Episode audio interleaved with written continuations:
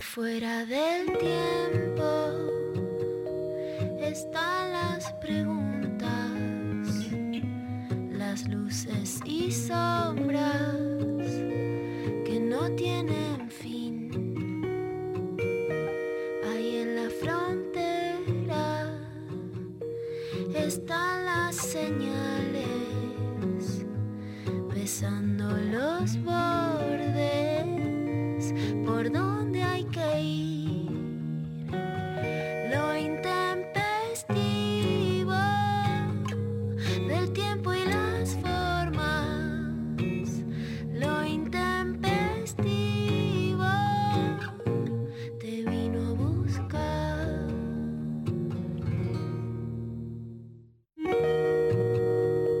días eh, a todos, todas, todes. Una nueva mañana de lo intempestivo por la Nacional Rock. Estamos muy conmovidos por lo que está pasando en la Patagonia, este, con incendios por todos lados, ya hace un par de días, pero bueno, están tomando como notoriedad pública en, estos, en estas últimas horas.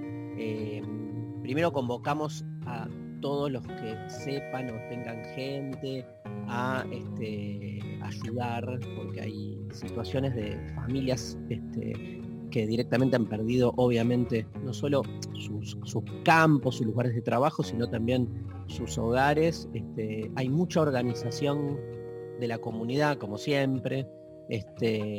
Y bueno, está circulando por todas las redes los lugares donde uno puede prestar ayuda. Lo que más se pide desde allí es difusión, que es lo que estamos intentando también este, colaborar de ese modo los que podemos en las redes.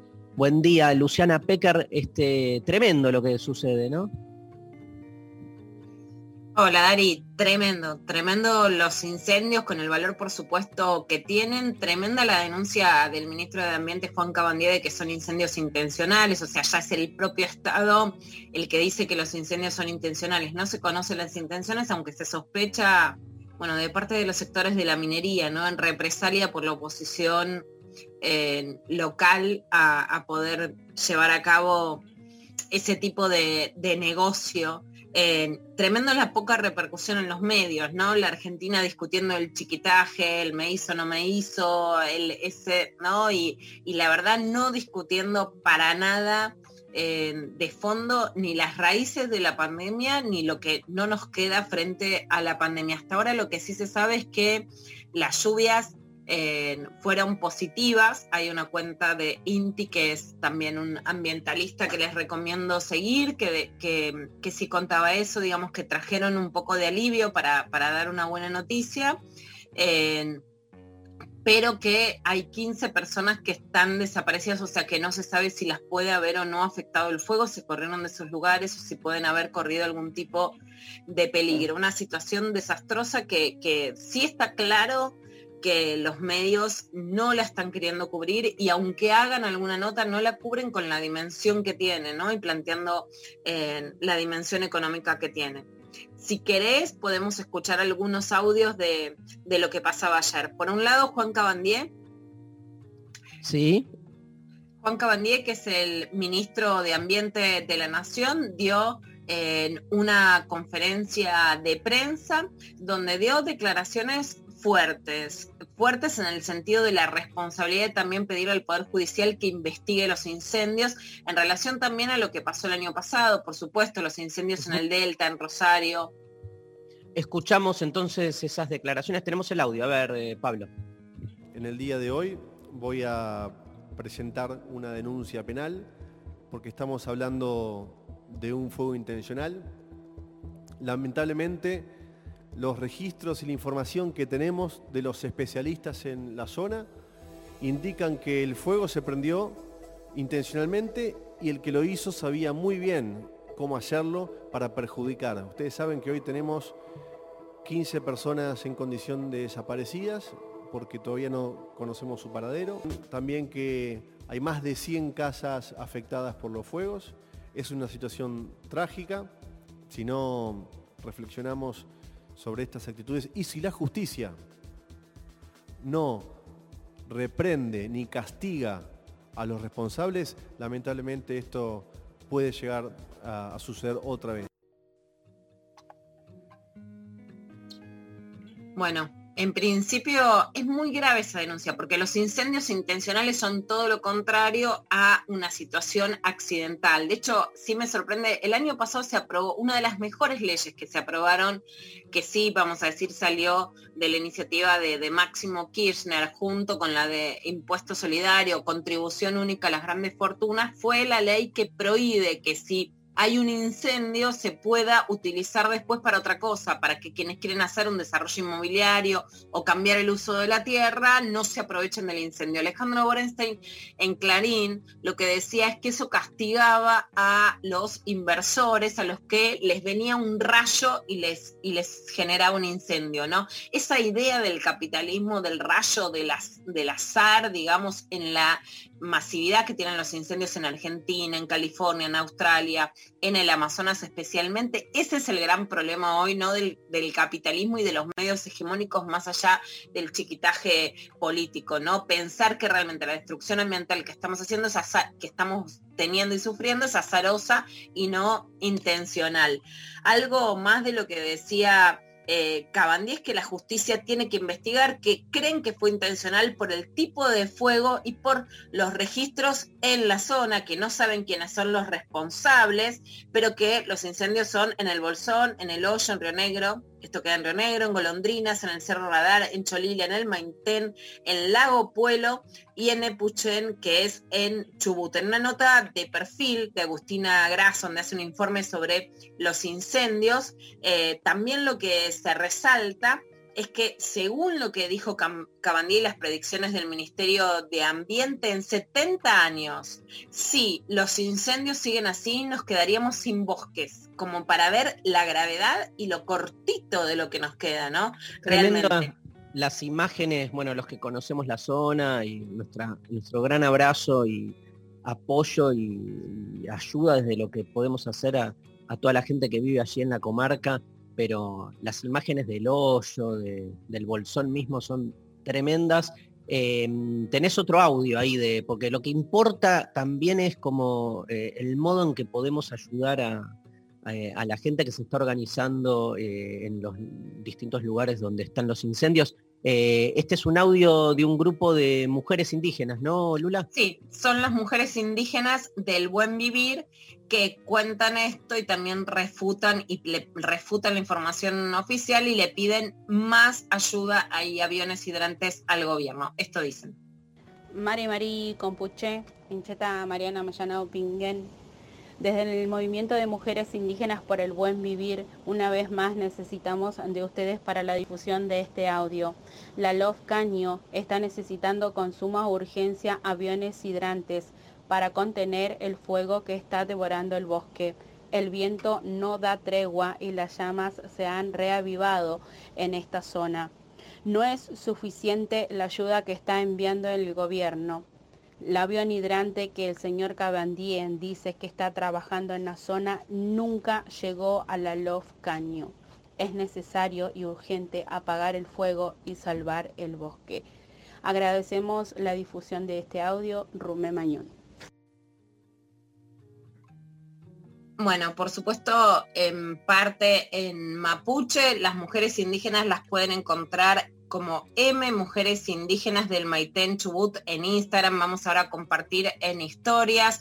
También hay algunas cuentas, digo, que podemos decir justamente, Dari, por lo que vos haces hincapié en la ayuda. Por ejemplo, la escritora Gaby Cabezón Cámara, que está publicando constantemente donde se puede ayudar o colaborar con dinero o de otra manera, pero para contar algunas de las cuentas que que están este, justamente fomentando la ayuda y también una, una marcha que es este, fomentada desde Jóvenes por el Clima, que están pidiendo que se salga a, a, marchar en contra de los incendios. En contra de los incendios no es, por eso volvemos a reiterar, de un fuego azaroso. Argentina en emergencia climática ante la depredación ambiental, movilización popular. Este 22 de marzo salimos a la calle, es lo que dice Jóvenes por el Clima, ¿no? Un poco muy en sintonía y ellos vienen trabajando también con Julia Mengolini, con lo que hablábamos ayer con Julia, de una situación gravísima que necesita Tienen necesita un- salir de la, de la agenda ambiental clásica y pasar a la movilización popular.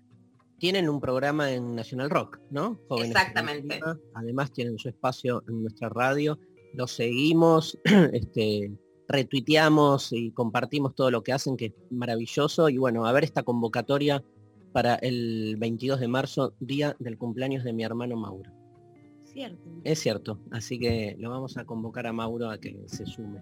Este, bueno, este nada, o sea, están, nu- nuestro programa está absolutamente este, disponible para lo que necesite. Eh, todos los que estén escuchando desde allá este, y por medio de nuestras redes vamos a poner a disposición información y todo eso. Este, hoy inaugura columna Luciano Lutero inaugura columna nuestro psicoanalista estrella, eh, el único en realidad que, este, que viene trabajando con nosotros, pero que fue una columna muy movilizante para mucha gente y por eso Luciano, como este, les conté, eh, dirige una colección de psicoanálisis en el- la editorial La Cebra, una de las mejores editoriales de ciencias sociales y filosofía de la Argentina. Eh, le mandamos un gran abrazo al amigo Cristóbal de La Cebra y sacó un libro que se llama Casas, cuando el inconsciente habita los lugares. Mira, justo este, en relación a, a los incendios de, de las casas, todo lo que implica este, el índice de este libro es tremendo, porque este, fíjate, capítulo 1, historias de casas, capítulo 2, refugio, ahora capítulo 3, cuerpo. La asociación entre el cuerpo y las casas me parece fundamental. Familiari- familiaridad, capítulo 4, ¿Cómo costó, eh? co- costó. Este, y cuestión que vamos a, vamos a, sí, eh, eh, empecé lento el, el día. Eh, este, Cría, cría Vamos. interpretadoras y te clavarán las interpretaciones. este, no, fue solo un problema de dicción. ¿Cómo era el subtítulo? Cuando el inconsciente habita los lugares. Bueno, que me deshabite un poco, che, pará un poco.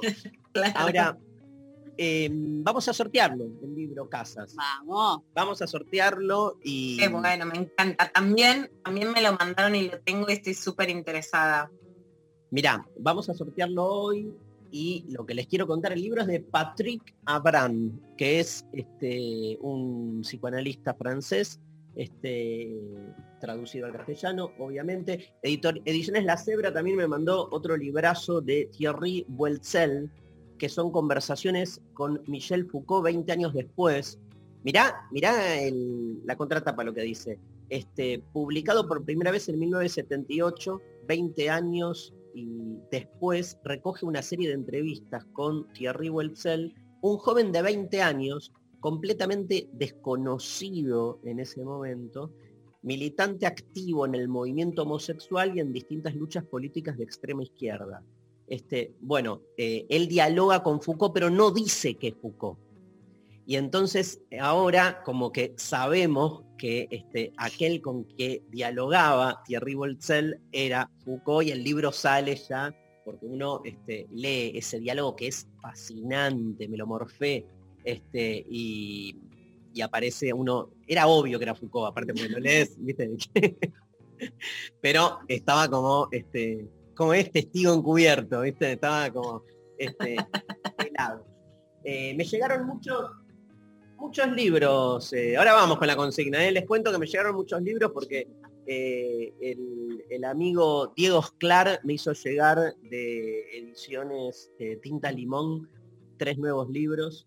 Eh, Franco Berardi Bifo, un intelectual clave de nuestro tiempo. El Umbral, Crónicas y Meditaciones una conversación entre Alain Badiou y Jean-Baptiste Tusa que se llama Acerca del fin y Ticio Escobar, Aura Latente. Bueno, tres nuevos libros. Busquen el catálogo de, de Tinta Limón, que es increíble. Tanto Tinta Limón como La Cebra son dos editoriales que hay que seguir. Bueno, ¿y cuál es la consigna? Bueno, la consigna para participar por eh, el libro del día de hoy em, es si sos celoso, celosa, celose. ¿En serio? te lo prometo. Y, va- y pueden participar eh, de todo el país, de, to- de afuera también escriben, los que nos escriben de afuera, por favor participen, respondan la consigna, pero sepan ¿Qué el es el libro. afuera y qué es el adentro? Bueno, el, el libro se va a poder enviar a cualquier ganador que esté dentro de la República Argentina. eh, lo va a mandar la editorial, así que pueden participar de todas partes del país. Eso está buenísimo. Y nos responden la consigna. ¿Sos celoso, celosa, celoso? Al 11 39 39 8888 y a través de arroba intempestivo en las redes sociales. Eh, nos pueden mandar audios también, claro que sí, ya están llegando, mirá, Sofía montón. escrolea eh, el Instagram con muchas Uh. respuestas. ¿Cómo andás, El Cornel? dedito. Volvió el dedito, es cual- Tal. Esa es tu participación. Estelar. Ay, la, la risa, la risa es lo que más. Yo creo que Sofi está preparándose eh, Para. para. Para, algo que puede llegar a pasar mañana. Ah, claro, porque mañana viene Intempest Kids. Entonces como que está, se está guardando. Fuimos bajando la edad, ¿viste? No. Intempest Kids. Intempest Babies. Me pidieron algo, María y Rechimusi, para mañana. Con la participación especial de Panam, Caramelito, María Stanrider y Rechi Musi. ¿Qué es in- Intempe? No, no digo nada. ok. Es un peligro. El chat. que anota algo en el chat, que se haga cargo. que se haga cargo después. Em, claro, la columna de Luciano Lutero, Sofi, es sobre... Problemas de pareja. Es sobre problemas de pareja, pero digamos como es un tema amplio, él va a abordar ese tema a lo largo de las columnas y va a ir trayendo distintas cuestiones, porque obviamente problemas de pareja es algo que, que podemos estar todo el año hablando de problemas de pareja. y- Hoy va a hablar particularmente de un caso puntual que Pero- recibió de una que se Ah. en pandemia. y de ahí viene el tema de los celos. Claro, porque se enamoró de un hombre casado, él nos va a explicar bien el caso y bueno, este, todo lo que surge ahí. Perfecto. Bueno, entonces, ¿somos celosos? ¿Y pero qué es eh, los celos? ¿Qué son? ¿Qué ¿Eh? marca el límite sobre los celos? Bueno, vamos pensando, recibiendo los primeros mensajes. Nos vamos con la primera canción, querido González, elegida especialmente para hoy. Este, un temazo de Cerú Girán. Me encanta ese tema, me- pero a los gritos arriba de una mesa lo quiero cantar. Revoleando cosas. Si algo no da, es cantar Viernes 3 AM, que es la pero historia. sintiéndolo, no festejando, ¿entendés? Como, como haciendo una perfo bien sentida. Como claro, como dolida. Claro. Ah, pade- como padeciendo. Eh, el disco es la, la grasa de, los- de las capitales. Qué temazo, ¿no? Vier- no, Viernes Ah, 3 AM, también. me, me quedé. Yo cuando yo me la aprendí de memoria, la primera vez que la escuché quedé tarado. Hay que llorar, no, se escucha eso. Eh, año 1979, la canción, no sé si sabían, fue censurada por la dictadura cívico-militar por incentivación al suicidio. Cuenta la historia, en realidad la letra, de una persona que se prepara para suicidarse. Es la única canción de la banda en cuya grabación original no participó el grosso de David Lebón, ni siquiera en los coros, razón que le atribuye a la versión que hizo de su álbum Deja Vu. Una vez le preguntaron a Spinetta cuáles temas de Charlie le hubiera gustado escribir y nombró varios. De pronto hizo una pausa y dijo, Viernes 3 AM. El periodista repreguntó, ¿te hubiera gustado escribir ese tema? Y Spinetta contestó, no solo a mí, a Lennon y a McCartney también les hubiera gustado escribir. Ué, tremendo. Arrancamos un para arriba el programa de hoy con Cerú Girán, viernes 3 AM.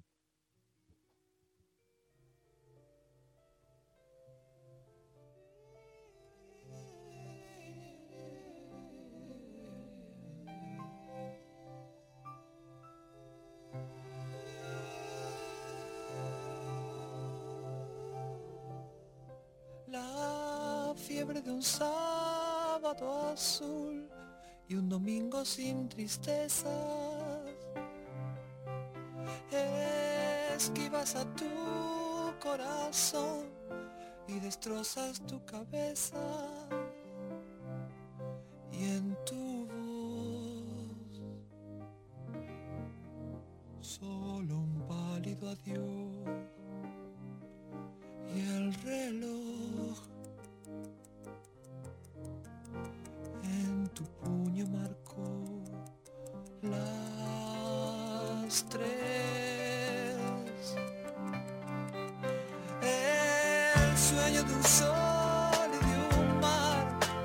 una vida peligrosa. Cambiando lo amargo por miel y la gris ciudad por rosas. Te hace bien.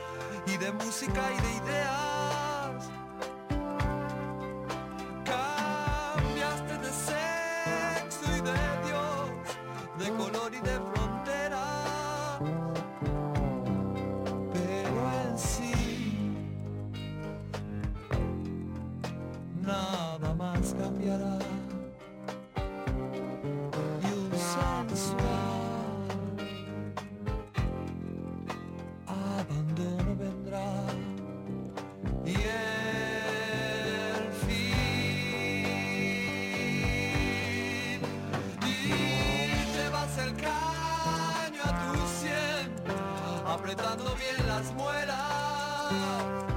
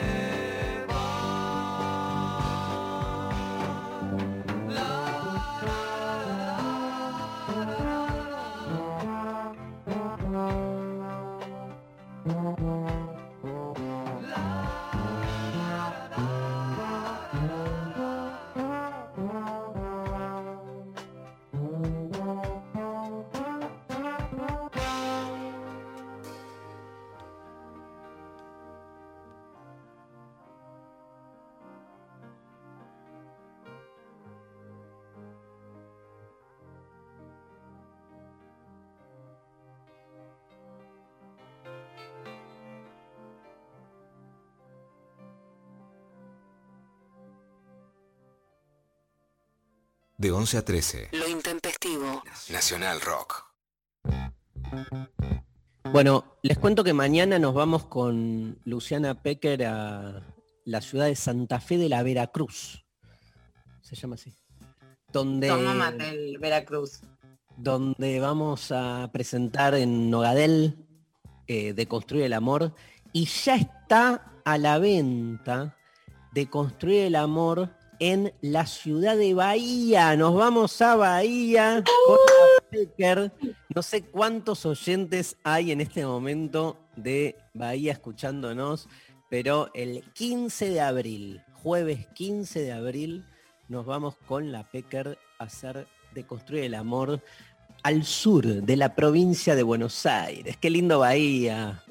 Bueno, yo he ido un montón de veces, este, con Felipe, con Desencajados, con Salir de la Caverna, con los distintos eh, proyectos, este, a dar charlas también, así que muy contento de ir ahí al Teatro Plaza con Luciana Pecker. Bueno, y mañana tenemos un viaje largo, vamos a charlar mucho, ¿no, Pecker? Vamos a charlar mucho. Se nos hace chiquito, se nos hace chiquito, nosotros tenemos tema de conversación. Este, podemos hablar de los celos, por ejemplo. Este, le vamos a preguntar a María si es celosa para empezar. Hay mensajes, ¿no? Hay un montón de mensajes. Pero contame vos, contame vos. No, yo no te conozco esa beta. Yo tampoco. No sos muy celosa, ¿no? Eh, creo que no. Eh, no sé. No, nunca lo reflexioné. La verdad es que no puedo decir, ah, no, para nada, nada que ver, porque tampoco lo tengo elaborado como para realmente ser como genuina y decirte, no tengo celos. Pero la verdad es que eh, no. No es que te reconoces celosa, como alguien que es celoso dice, ah, sí, soy celoso. Punto. No, quizás de más pendeja sí. Siento que gran parte de, de- de crecer y encontrarme con el feminismo, la deconstrucción, del amor y, y todo eso, que, que- que trabajan ustedes muy bien. eh, Todo ese chamullo. todo ese chamullo. eh, posta hubo algo que durante el tiempo transformó, me parece, como que de, de adolescente sí hay algo como muy de telenovela que uno vive y tiene como muy a flor de piel de, ah, los celos míos, no sé qué. Y después como que fue pasando el tiempo y va, uno va transformando también sus vínculos y bueno, Sí. creo que eso colabora a, a sentir menos celos. Sí, quizás también reconozco que puedo llegar a tener celos no solo de en parejas, y sino también en otro tipo de vínculos, que me parece que está bueno también pensarlo por fuera de la relación sexoafectiva que uno puede tener y que también te pasa con, no sé, la familia, los amigos, qué sé yo. Te veo celosa con la familia, o no, Mari, con, como celos, ponele de hermanos, esas cosas. Puede ser, creo que me pasa quizás un poco más con, con mis amigues, como, como, ah, le- eh, no sé, si soy tu mejor amiga, ¿por qué no me dijiste a mí primero? Estas cosas un poquito puede ser. Pero bueno, eso. No, está bien. Este, me encanta porque, digamos, es. eh, hay, hay un cambio que se fue dando, obviamente, en nuestros tiempos, donde lo celoso empezó como a agarpar mal, claramente, porque tiene, eh, se asocia mucho con la apropiación, obvio. Este, Vos sabés que hay un uso de la palabra, yo la, yo la uso a veces la palabra en el sentido de- de- del cuidar, ¿no? O sea, alguien que es muy celoso con su carrera, como que es muy cuidadoso de su carrera y que no es casual. Ah, me gusta. No es casual ese significado, ¿viste, Pecker? Como, porque el celoso es con el cuidado, el tema es que ese cuidado se vuelva una obsesión, un sobrecuidado. Bueno, con mis cosas soy celosa.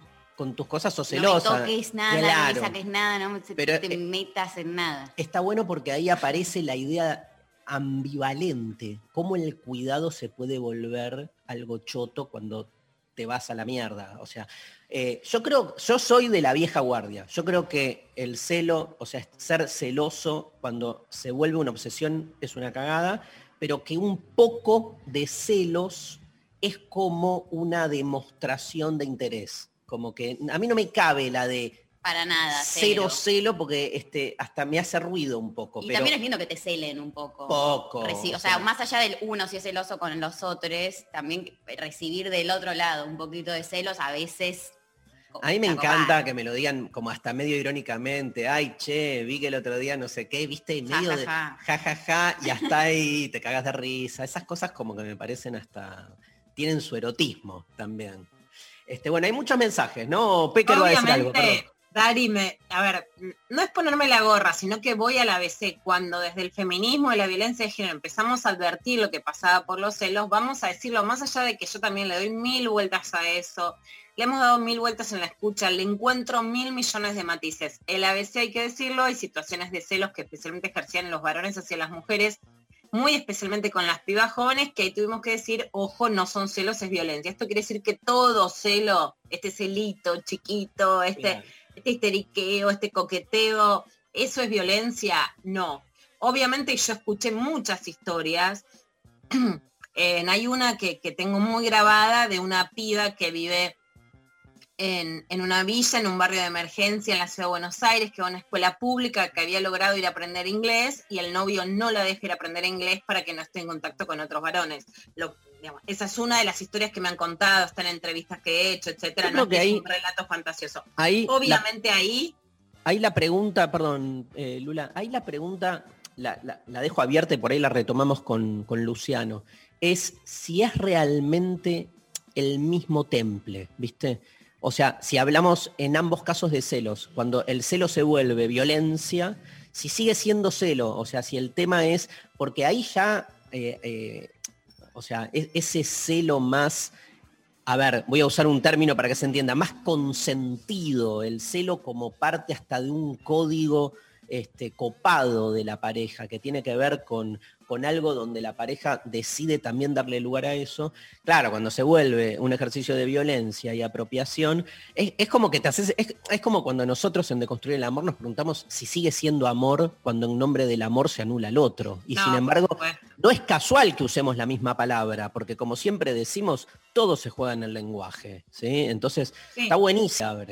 Y también, Dari, hay algo que hay que entender, cuando, porque no es que de esto venimos hablando hace 200 años, cuando las propias feministas, periodistas, escritoras, tuvimos que decirle a las pibas, ojo, que eso no es amor, es violencia, después le podés encontrar mil vueltas, y no es que somos tontas y no lo entendemos, pero lo tenemos que decir claro para que las pibas lo entiendan. Entonces, la piba que también se siente deseada, si che, que no te mire el otro, entonces se siente deseable, siente que los celos es algo que la cuida, que la protege, que la hace deseable y ojo que eso te está coercionando la vida, tenemos que decirlo de alguna manera también muy clara. Y después entender miles de matices y formas también de tratar o de entender cuando me ha pasado en un también en una en unos talleres con Amnesty de pibes que me dijeran, bueno, pero yo siento celos que hago, como soy violento, soy femicida, bueno, entonces también hay celos positivos y hay situaciones reversibles en los varones que no es vas a dejar de sentir celos, si podés no llegar a creer que tu novio, una piba que te gusta, es de tu propiedad.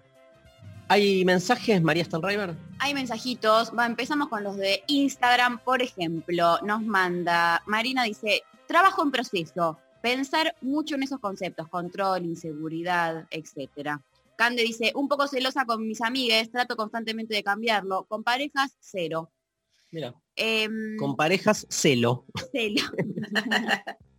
¿Cómo pinta, mira, el celo entre amigas? Vale dice, sí, sobre todo en cuestiones de comida. Ejemplo, si alguien le compra helado a otro y a mí no. Mira. Amo, obvio. Ah, Yo me pongo del orto. Si llego, estoy en un lugar y alguien viene y dice, ay, te traje algo. Y a mí no me trajiste nada. ¿Viste? Yo, pasar. Habría que ver ahí el límite entre celo y envidia. Bueno.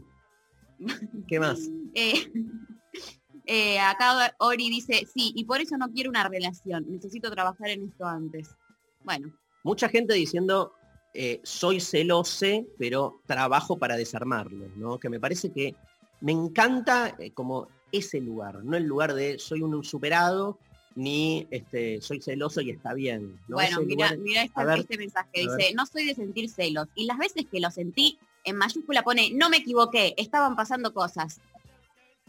También, también eso, no te hagas lo libera- liberal que viste Claro. bien que Después- estabas en una. es como el, Eh, el- ¿eh? es como una el cosa no ser celoso, otra cosa es ser pelotuda. De una, de una. Es como A ver este, si nos dejamos. No, No me soy- estás jodiendo en la cara. no soy paranoico, pero hay alguien detrás de mi puerta. Digamos Bueno. todo. Eh, otro mensaje dice, creo que la única vez que he sentido celos ha sido con mis hermanos, nunca con una pareja. Bueno, más Mucho de... celo. No, lo que pasa, yendo al, al- al- anterior, por ahí, digamos, eh, hay una asociación, pero lo vamos a hablar con Luciano, no adelantemos, entre los celos y cierta inseguridad, que ahí hay que ver de qué modo está planteada una pareja. O sea, no es, yo creo que no es un sentimiento, no sé qué mierda es si es un sentimiento, pero que no sería un sentimiento inabstracto. No es que vos decís soy celoso o no soy celoso, sino con respecto a quién, a qué pareja. O sea, yo he tenido celos con algunas parejas y con otras no. ¿Por qué? Por el modo en que se planteó esa pareja. Para mí los celos son un aspecto más del tipo de pareja en el que vos te enganchás. No es algo que uno lo puede separar. No es tipo, vengo con un ADN celoso. Después está el enfermo, eso sí, yo qué sé, que está enfermo de celos, no importa con quién. Pero por eso yo no quiero llegar a esos extremos, digo, en, en- algo como más menor, me parece más propio de una pareja. Qué tremenda la frase, enfermo de estilos. Eh, ¿No? Se usa mucho, No, enfermo, enfermo ya está mal, te lo digo, porque patologizar, viste, no es una, en todo caso, por ejemplo, el violento no es un enfermo, no es que tiene una patología, no le van a dar un remedio y se va a curar. No, bueno, pero se usa enfermo, estoy enfermo de celos. Por Claro, pero usa- digo, porque esa es la idea. mal Y porque es la está idea de, mal usar ese término. no sé si está mal, es la, para mí, es la idea de, de que es algo que uno no puede controlar. Yo creo que el uso tiene más que ver con, con poner, con, con admitir que es algo que uno no puede dominarse a sí mismo, ¿no? Este, Por eso es que está mal, porque en general siempre, por eso, viste, las mujeres son locas de amor, los varones son enfermos de celos y justamente es algo que uno no puede controlar. No porque no te pase, porque justamente hablando con varones jóvenes que lo que les pasaba es que tenían celos de que la piba se vaya o esto que el otro, no es decir yo soy un superado y eso no me pasa. Pero cuando decimos enfermo de celos es algo que no se puede maniobrar, ¿no? Y cuando Esa es la le clave, ponemos- ¿no? ¿Eh? La clave, esa es la clave Claro, de entonces se no justifica asumir. todo. Claro. Y ahí no, y justamente, y tampoco es decir, no tenés que sentir celos, sino para mí todo el tiempo es ponerlo sobre la mesa. Entender también que hay una cuota de celos que es positiva, hay otra que es muy fuerte, que, que lo- el amor, el deseo hacia otra persona y te produce un deseo muy fuerte, un dolor muy fuerte y no sacarlo, como tampoco demonizar absolutamente lo que puedan sentir, pero no ponerlo porque si no un pibe de 16 años que siente mucho celo ya se siente un enfermo. Y al sentirse un enfermo también es incontrolable, entonces no hay nada que pueda hacer ahí. Y sí puede. Yo creo que un pibe de 16, eh, el trabajo es mucho más arduo, que no, no se da cuenta solo y que hace falta justamente todos estos procesos de deconstrucción que estamos como rompiendo y molestando hace rato tiene que ver con eso. Y cuanto más jóvenes, ¿no? Este, en el trabajo, en la escuela, en la relación con los amigos, que no se instalen esas ideas, que no se naturalice. Todo lo que naturaliza lo que hace es generar esta sensación de que no, no depende de uno, fundamental. Mensajes. Te leo otro que llegó por Instagram. Nos mandan, solo cuando las actividades del otro me desplaza de su vida. Ahí no está bueno tampoco, porque está bueno que las actividades del otro y de la otra te desplacen de su vida. Sí. No es que las actividades del otro no te van a desplazar de su vida.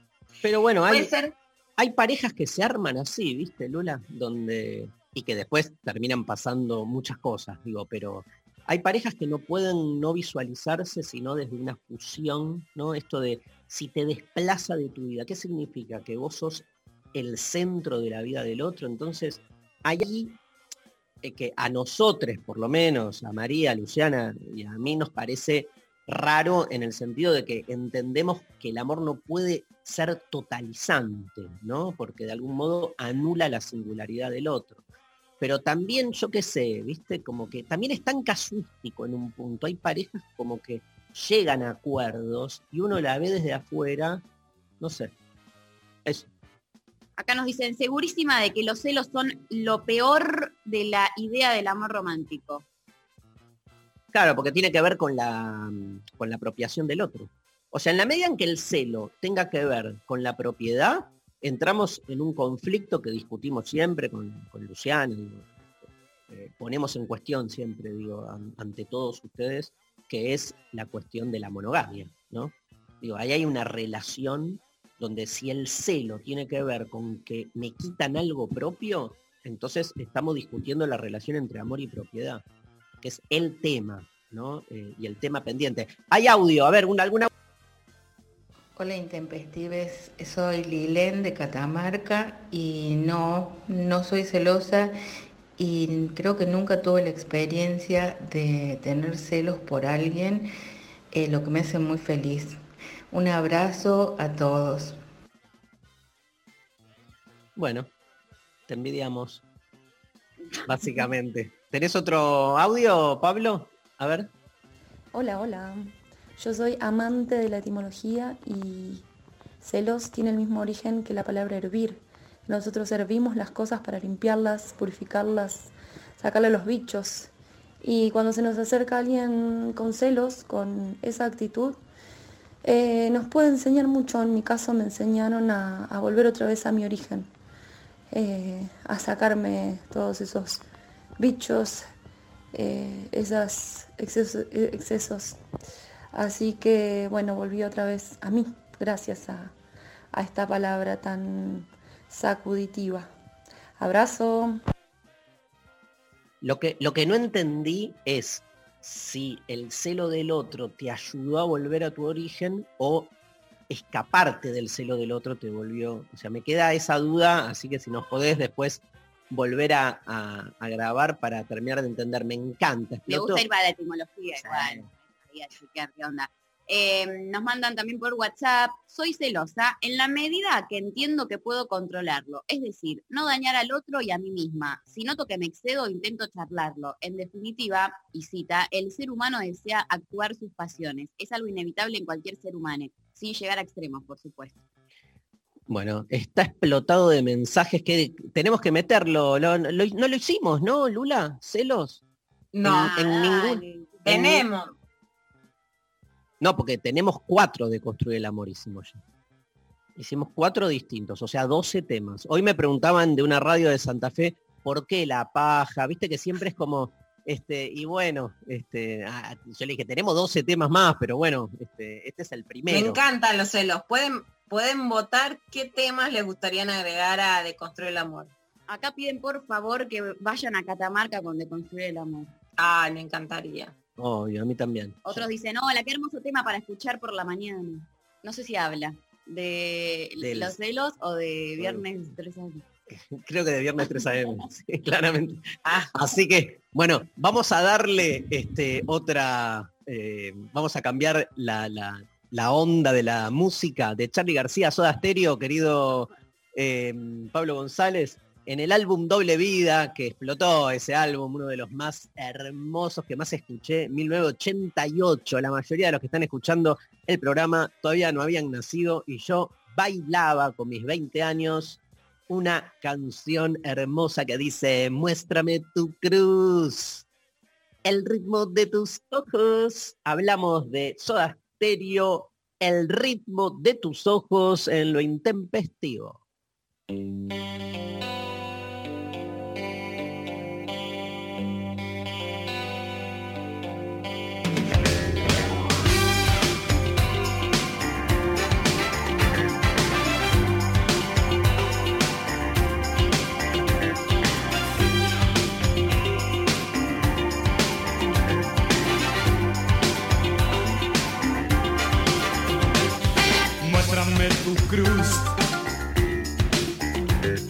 El ritmo de tus ojos.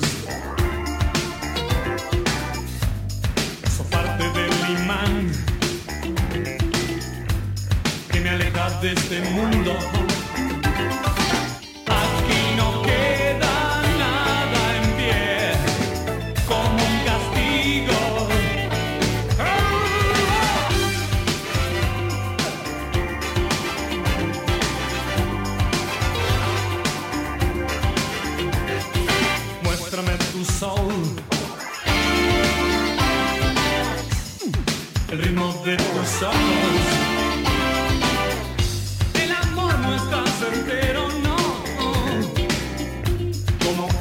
Tiempo hipnótico.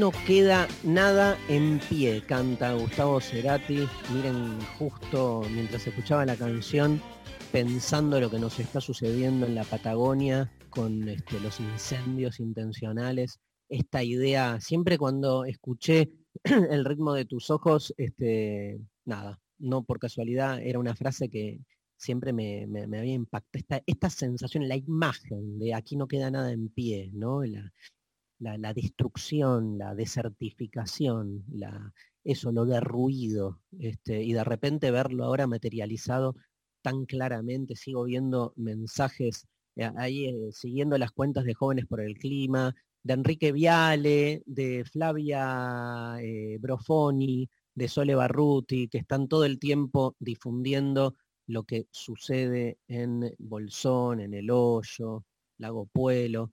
Un gran abrazo a mi amiga Betty Rosa Rosa, que vive ahí, que tiene un vivero.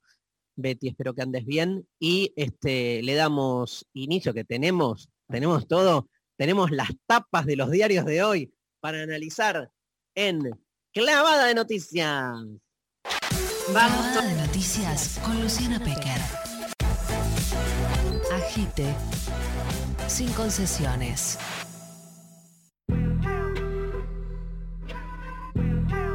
Bueno, esta agitada, no me la. ¿Viste cuando viene el agite? Bueno. Esta producción me salta por encima. Y bueno, vamos con el. Yo no lo llamaría vacuna gate, sino Sarlo gate. Y sí me parece. A ver, Dani, me parece que hay algo para pensar en relación, por supuesto. La corrupción está mal. Decir que toda denuncia es lawfare también está mal porque entonces eso va a legitimar toda causa de corrupción el favoritismo, el uso de poder, el uso de influencias para tener lugares de poder y de, de sobrevivir o no de sobrevivir, está mal.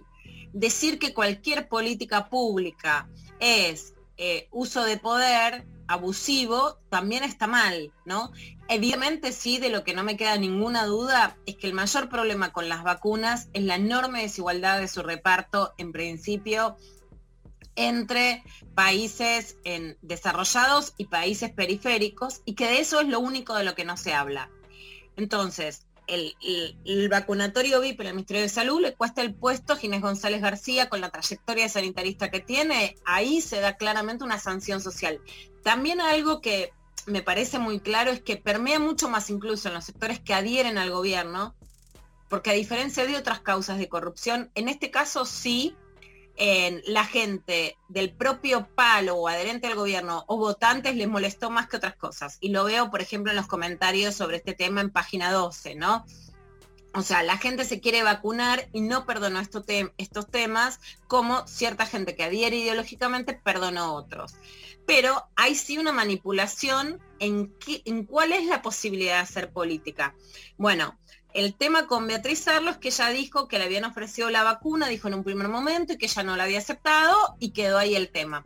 Después fue a la justicia en una causa que investiga el uso, eh, el uso, digamos, prefere- preferencial de las vacunas. Y ahí se armó, eh, porque justamente lo que dice la esposa de Axel Kisilov, que es una eh, justamente una teórica de la lengua, igual que Beatriz Arlo, de la Facultad de Filosofía y Letras, es que simplemente pensaron en hacer en el momento en que, ah, recordemos que Elisa Carrió había hecho una denuncia porque la Sputnik iba a envenenar a la población y mucha gente decía que no se quería vacunar, en que determinados referentes con pluralidad ideológica eh, mayores de 60 años se, se acepten vacunarse para mostrar y que la gente tenga una adherencia clara a la, a la vacuna, que lo hicieron a través de Carlos Díaz, el editor de Siglo XXI, y que bueno, después Beatriz Arlo no quiso, pero que de ninguna manera el término en discusión acá está si fue debajo de la mesa o arriba de la mesa, ¿no? O sea, si es ilegal, si no es ilegal,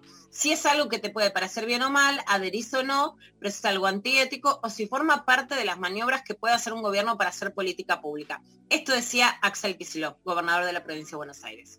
Mira, Tana no abajo de la mesa, acá tengo el mail, acá lo tengo, el mail que le manda, acá tengo el mail y déjame leer un segundo. Dice, es todo por derecha, lo que le manda Carlos Díaz a, a Beatriz es todo por derecha, nada trucho, Mucha gente conocida se va a vacunar y la idea es que después comenten que lo hicieron, se saquen una foto. La idea es que la, lo- la noticia circule lo más posible. O sea que lo que están titulando no tiene nada que ver. Están atacando, están haciendo una campaña realmente de desprestigio, están ensuciando a mi esposa con una cosa que no pasó, nunca pasó.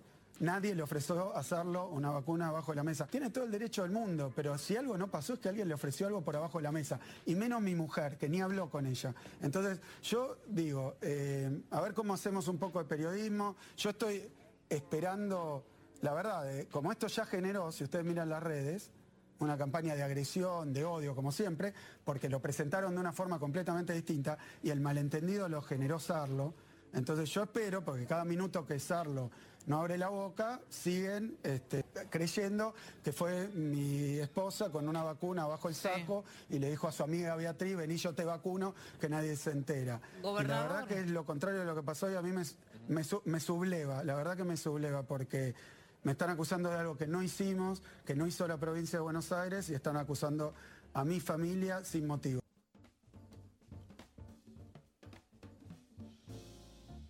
Bueno, la explicación la verdad es que fue muy contundente. La campaña esa no se hizo finalmente, en principio porque la publicación en, en The Lancet avaló a la vacuna Sputnik. Ahora hay otras cosas en disputa sobre lo que está haciendo, recomiendo no la Unión Europea, pero en principio la avaló y después porque hubo un retraso en la llegada de vacunas. Sabemos que la producción de vacunas está atrasada. La industria farmacológica mostró, esto es interesante, lo, lo decían en, una, en un webinar que participé en Barcelona con las agencias de cooperación internacional y ONU Mujeres, demostraron que la ciencia está muy adelantada, o sea, puede jugar para el bien. Ahora que la desigualdad está clara y es como que, mira, el problema es la desigualdad, pero nos terminamos peleando por las migajas. Pero en ese pelear por las migajas, además de pelearnos por esas migajas que nos tiran, sí hay una denostación de la capacidad del Estado. Por ejemplo, de promocionar la vacunación, cuando sabemos que los grupos antivacunas son un problema.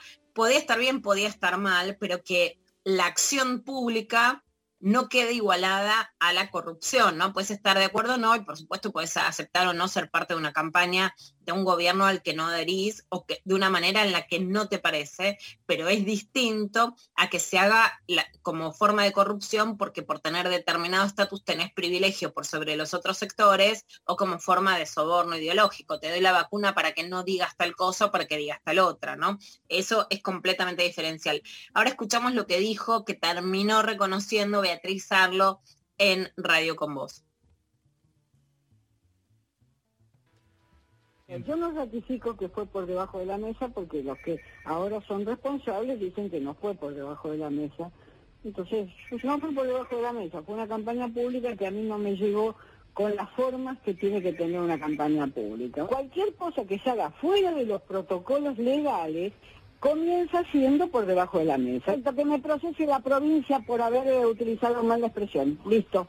No, no tenía que decir por debajo de la mesa, tenía que decir en un mail que no se daba ninguna información sobre quién se iba a vacunar, ni dónde, ni cómo, ni cuándo. En general eh, tengo expresiones muy poco apropiadas. Sí, digamos, pongamos que son poco apropiadas. No era por debajo de la mesa, era sin ninguna noticia, sin ninguna precisión sin ningún nombre de los que integraron la lista de esos primeros vacunados. Póngalo así. Eh, me autocritico fuertemente. No debí decir por debajo de la mesa. No quiero agregar nada más, porque cualquier cosa que yo agregue, que yo agregue va a jugar en mi contra. Es que la connotación de decir por debajo de la mesa es lo que define en todo caso para qué lado leer esto. Yo hasta puedo entender este, el debate público en relación a si este tipo de campañas son eficientes o no, incluso hasta pensar eh, si no violentan cuestiones de equidad. Me parece interesante como, ahora, otra cosa es asociarla directamente a eh, un acto, digamos, de corrupción, ¿no? Y de amiguismo, y que tiene, porque lo- se fue para ese lado, o sea, no, no, no, no se terminó discutiendo si la campaña tenía sentido o no, que hasta puede ser algo, eh, repito, interesante de discutir eh, parte de lo que es el debate democrático público, pero llevarla intencionalmente y más allá del el GAF de, de Beatriz Arlo, que de- habría, es otro tema si lo dijo, este, por qué lo dijo de ese modo, pero claramente, este, y más la tapa de Clarín de hoy, lo llevan para el lugar, dejan entrever, o sea, lo asocian a la lógica de la corrupción. Y en ¿Qué este dice caso, la tapa de Clarín de hoy? Ya, no, ya no las ves, ya no las Ya, ves. no, yo no las veo, eso te gusta a vos. Eh, el- o sea, en negrita enorme, dice, Sarlo dijo que la esposa de Kisilov le ofreció una vacunación VIP. Y abajo, en la, en- en la descripción, Sí, sí. explican que en realidad Ya no, está ahí. pero, pero eh, claramente Bueno, lo que ¿por llama qué la formar el, VIP. Es No, pero está, está- con- está todo el mundo discutiendo hoy la tapa de Clarín. ese es el, el tema es ese, es como hoy... Diciendo a que así ayer ya eh, quedó demostrado que no era así, cómo eh, siguen, eh, cómo siguen publicando o quieren publicar igual, deciden publicar igual este tipo de etapa con este titular. Sí. Y en el diario La Nación pasó una cosa también tremenda, que es que hay una librería, Cocoro, que este, de modo irónico llamó a la noche, dijo, o sea, eh, mandó un tuit. un tuit que decía, eh, Tengo un único libro de Sarlo a, a, a quemarlo, pero desde un lugar muy irónico y a la, lo Twitter, ¿no? También hay que decirlo, hay una lógica humorística también en y la, la Nación tituló Una librería kirchnerista llama a quemar libros de Sarlo. Y sobre eso eh, una cantidad de gente, trolls, etcétera, que fueron a hostigar y a, a- a la cuenta de Cocoro Libros, eh, se generó como toda una situación súper violenta en su cuenta y tuvo que eh, cerrarla para que Claro. la dejen de, le dejen de mandar mensajes de todo tipo.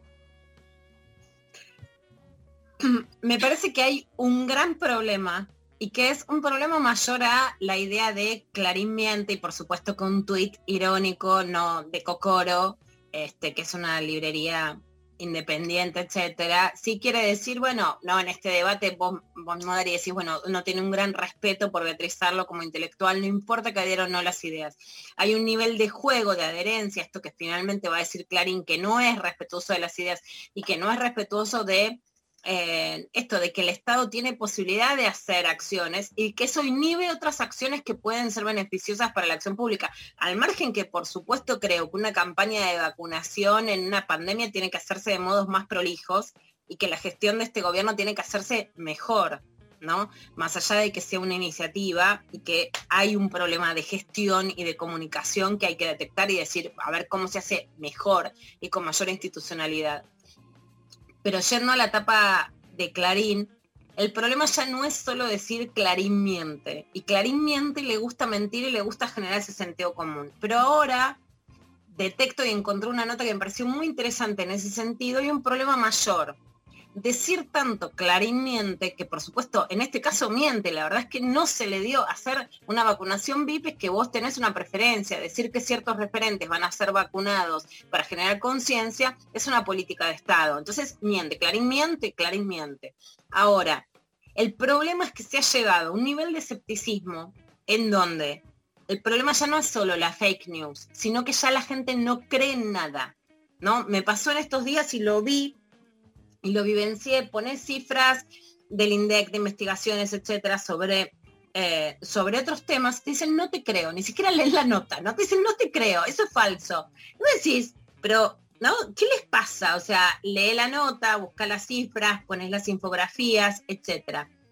El nivel de que- mentira del periodismo ha generado que la gente busque con qué reafirmar sus sensaciones anteriores, pero que a la vez una devaluación tal que es muy peligrosa. Y es muy peligrosa justamente en el tema de las vacunas. Hay una nota que leí que realmente le- se las recomiendo y me partió la cabeza, que justamente habla del peligro de este nuevo escepticismo. O sea, el peligro sería decir todos mienten, ¿no? Eh, hay una nota que es de Eleanor Cummins y se llama El peligro del nuevo escepticismo. Cuestiona todo, ¿verdad? Es el nuevo mantra para algunos, pero las cámaras del eco social han impulsado el escepticismo supuestamente saludable, que es vos lees la tapa de Clarín y sospechás, lees de un diario y decís a ver si me dice o no, o sea, una, una opinión crítica que estaría bien, hacia un terreno surrealista, eh, dice, y, y justamente parte hacia la idea antivacunas. Y hay un gran peligro en este escepticismo, porque entonces es que nada de lo que dice nadie, en ningún medio, con ninguna fuente, es creíble sin que la gente ni siquiera lea. Entonces no hay debate posible a partir también de este nivel de escepticismo con el que no se puede elaborar ideas.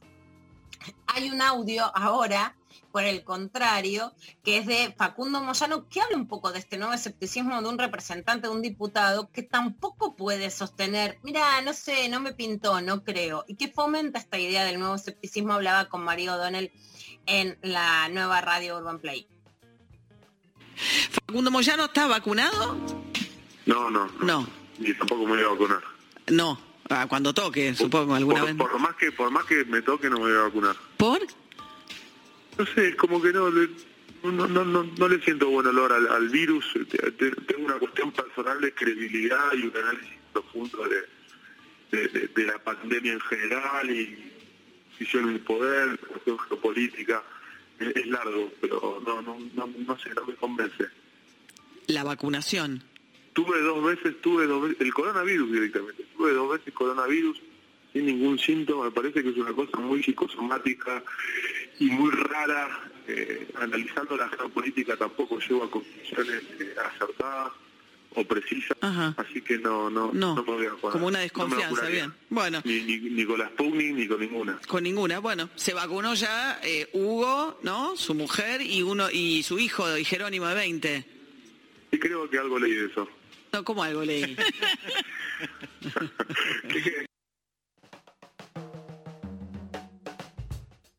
Bueno.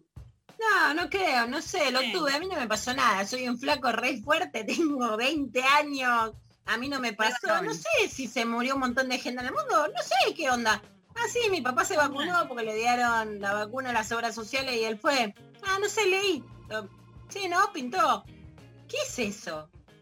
¿Sabés que eh, no estuve viendo recién Clarín y TN, el- las páginas de internet? cada uno se haga cargo de sus vicios, quiero decir acá, ¿eh? Sí, sí, obvio. Pero no, no está más ¿Qué? el aferzarlo entre las noticias. Es como, o sea, salió en tapa y ahora si vos te metés, fíjese- fíjate en el portal de Clarín y de TN, directamente el tema no está. O sea, no se entiende o, o- o están como, no sé, o pasó algo justo en estos No, porque minutos. quieren tirar la bomba y generarle esa imagen, pero la letra chica del caso no se lo bancaba, por eso por supuesto Claro, que Axel sale tan fuerte, la no- porque la explicación estaba clara. Tirá la piedra y esconde la mano. María Stanriver, ¿dónde nos llama la gente? 11 39 39 8888. Flojos ayer en, en no cantarle a Damoski lo que quiere la gente. Sergio Massa, presidente, Sí, sí. se iba a Damoski, no volvía más. Bueno, nos vamos a la pausa con este temazo de mi amigo Bono. ¿Sabes que dicen que me parezco a Bono? eh? Tengo un montón. La hija, la hija que es la protagonista de la película Detrás de los Ojos, La, tenés razón. Pero la gente acá, el amigo Pablo González dice, hay algo. es Darío como. Sí, no, no rima mucho, pero está bien. La, la gente me ha escrito históricamente diciendo, eh, ¿te pareces a Bono? Eh, TBR. es un TBR. Sí, y Arjona pone Sophie Cornell, una mezcla de Bono y Arjona.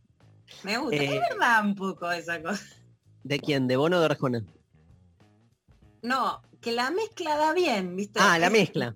Podemos hacer un un... poco eh, el mundo y un poco eh,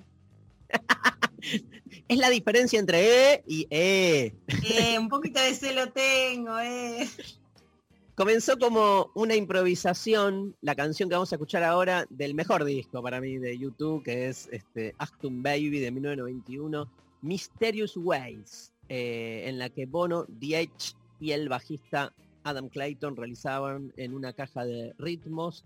A la banda le gustó la parte del bajo de Clayton, la que se originó durante la grabación de un cover de Night and Day y por un instante consistió de poco más de un ritmo de una nota. Sin embargo, la banda tuvo dificultades en completar el resto de la canción.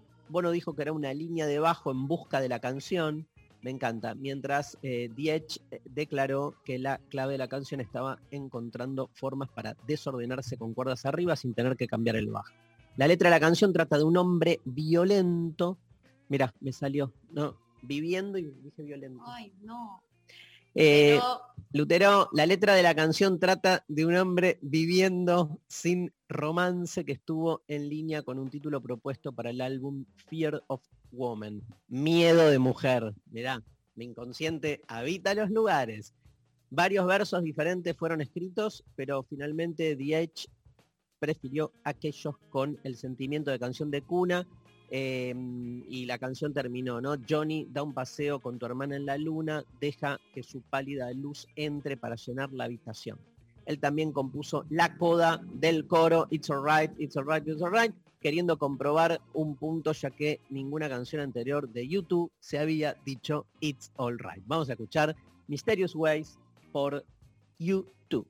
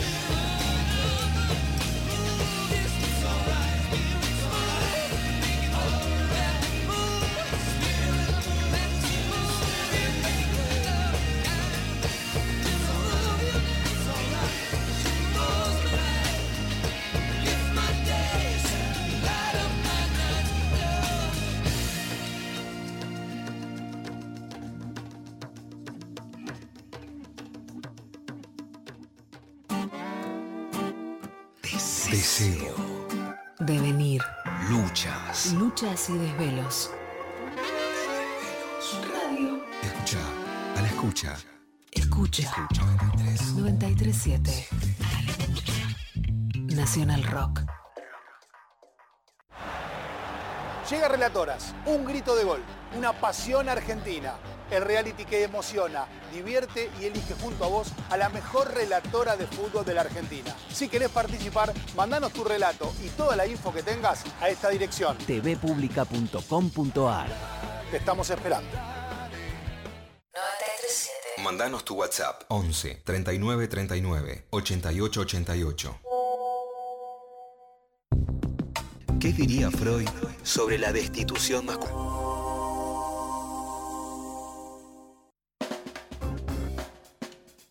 ¿Qué, cortina que le mandaron a...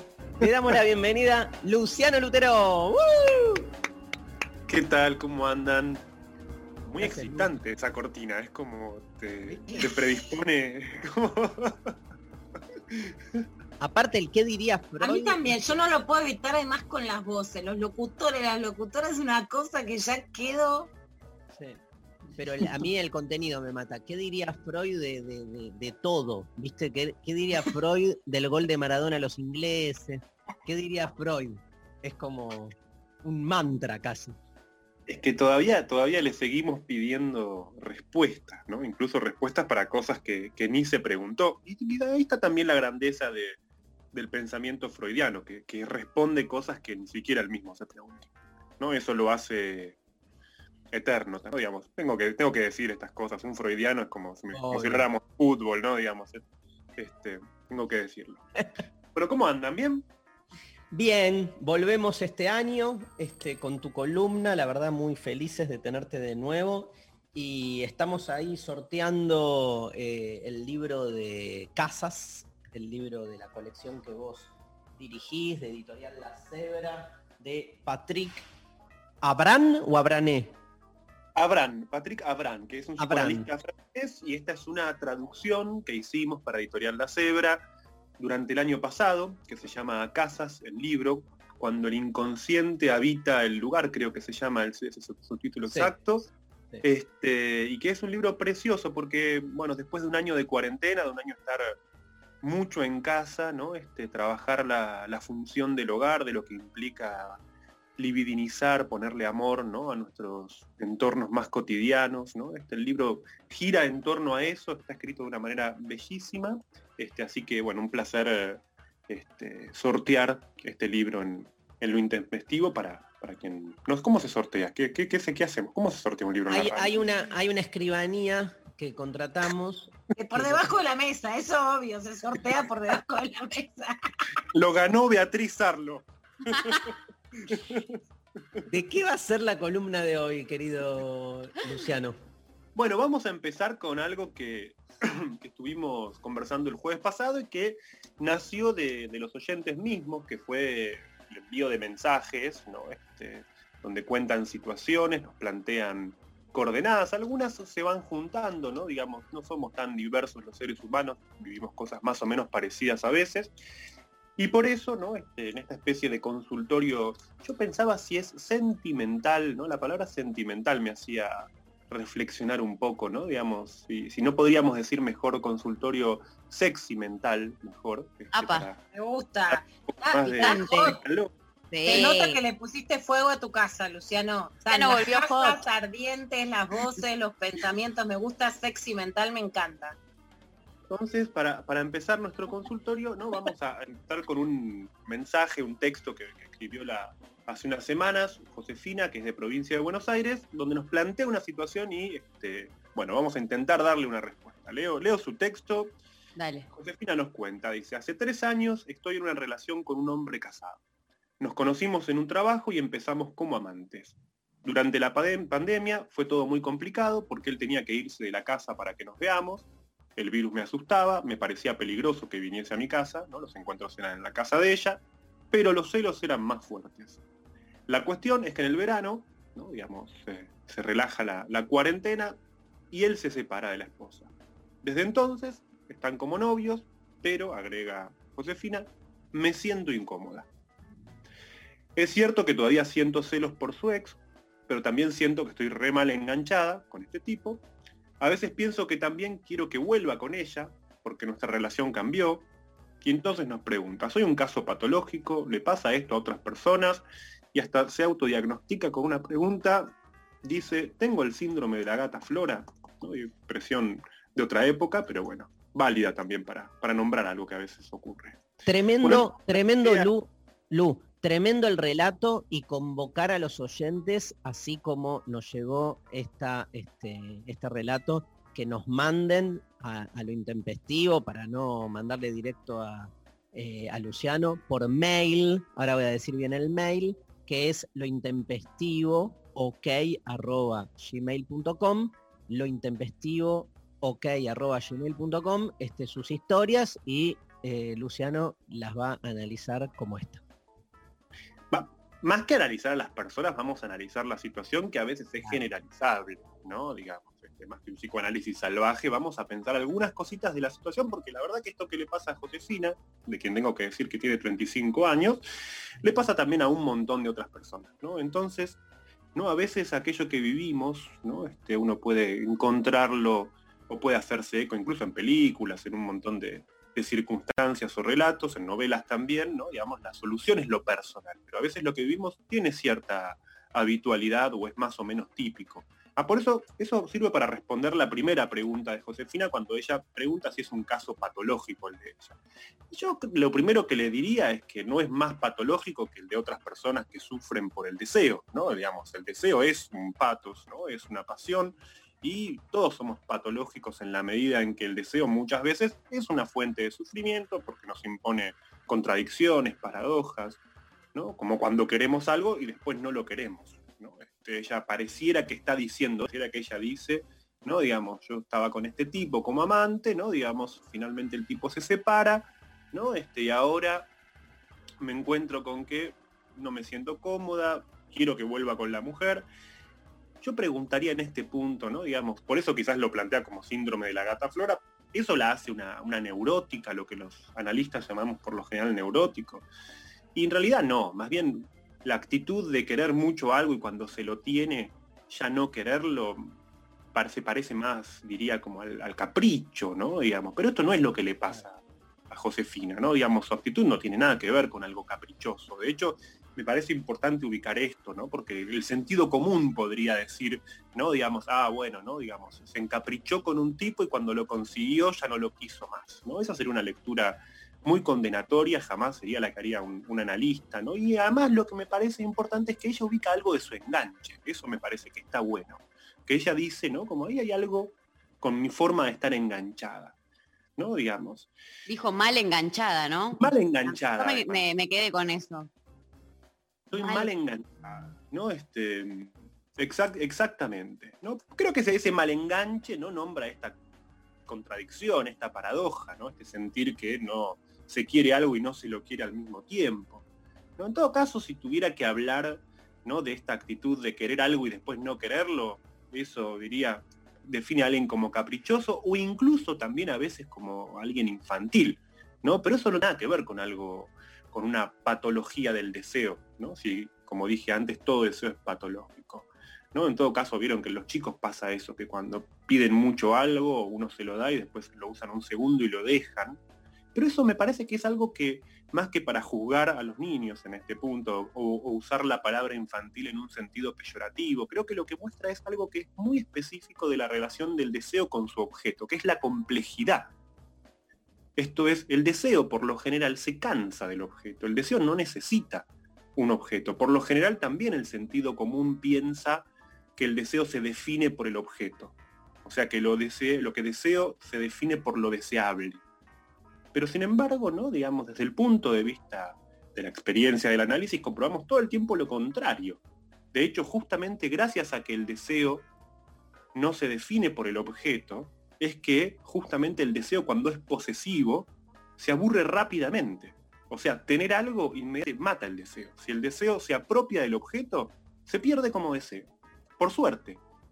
Entonces en este punto, ¿no? Diría, Josefina no es ni una caprichosa, ni tampoco es una niña. Tampoco es una niña caprichosa, ninguna de las dos cosas. Sí hay un punto en el que podría decir que tiene algún tipo de rasgo medio neurótico, ¿no? Pero acá quiero hacer una aclaración, porque a mí me importa mucho a veces cuando uso la palabra neurosis no pensarla como una etiqueta. Yo no creo que alguien sea neurótico, sos neurótico. La neurosis es un tipo de relación con el deseo que se da en ciertas circunstancias, esto es, en momentos muy puntuales, alguien se neurotiza, ¿no? Me pasa habitualmente. En, yo, en mi análisis diría, me sirvió para ubicar esos momentos en los que me puedo neurotizar, que son muy distintos a los que se puede neurotizar otro. Entonces me, me importa situar eso, ¿no? Digamos, que hay circunstancias específicas en las que el deseo se nos representa o se nos aparece paradójicamente. Y eso es la neurosis. No, no es una, una etiqueta, algo que alguien sea para siempre. De hecho, justamente me importa decirlo así, porque sobre todo lo, valioso es que si alguien en determinadas circunstancias se neurotiza es porque quizás gracias a un tratamiento puede empezar a encontrar que eso no le pase de vuelta.